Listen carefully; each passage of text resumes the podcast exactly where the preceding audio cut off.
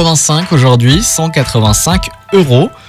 C'est ce que peuvent valoir les emballages de marques de luxe. Juste les emballages, hein. Parce qu'à Alors. l'intérieur, on n'en parle pas. si vous achetez euh, des articles de luxe, eh bien ne jetez pas tout simplement les emballages, gardez-les parce que bah, ils peuvent vous rapporter gros. Alors euh, certains packaging peuvent se revendre une centaine d'euros, voire plus en ligne. Si on prend maintenant euh, par exemple les emballages des montres Rolex, Ouais. eh ben, ça peut valoir jusqu'à 185 euros. Voilà. Ouais.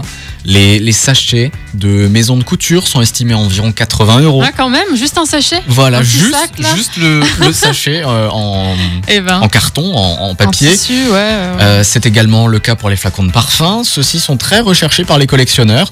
Euh, par exemple, les flacons de parfum vides de chez Dior se revendent facilement pour une cinquantaine d'euros. Ok, bon bah tu sais quoi, c'est bon à savoir parce qu'à la limite, on va pas tous les jours faire des achats chez Louis Vuitton, mais ça arrive de temps en temps d'avoir des, des parfums des, des- des- des- de, de- de grandes maisons parce que les parfums ça va, c'est encore accessible.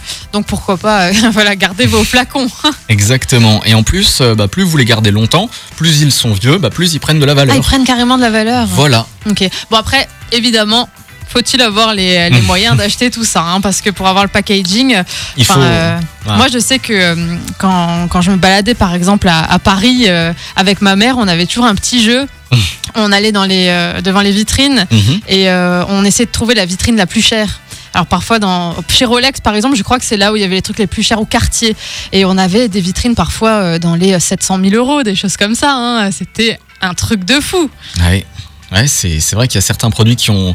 On était là, t'imagines ce qu'on ferait avec juste cette montre?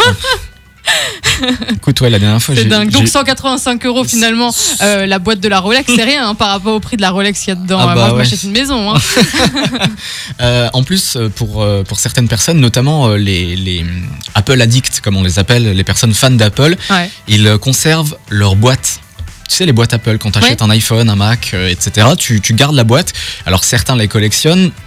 Pareil Ah ouais. pour les, les petits autocollants qu'on t'achète aussi. Ça aussi, c'est beaucoup conservé et c'est beaucoup recherché pour les Ouais. collectionneurs. Ah mais toi tu collectionnes des trucs en plus. Ah, euh, alors je collectionne, non, je garde les boîtes, mais euh, je, je fais pas une collection. Certaines personnes achètent vraiment juste euh, des boîtes Ah oui. nues, entre guillemets. ça, non. Maintenant, moi, je, je, Non, je- faut pas pousser ça. je pourrais vendre la boîte de mon iPhone, par exemple. Mhm. Il y a un collectionneur qui pourrait me le- me l'acheter. Ok. Voilà. 8h45, Claudio Capéo et David.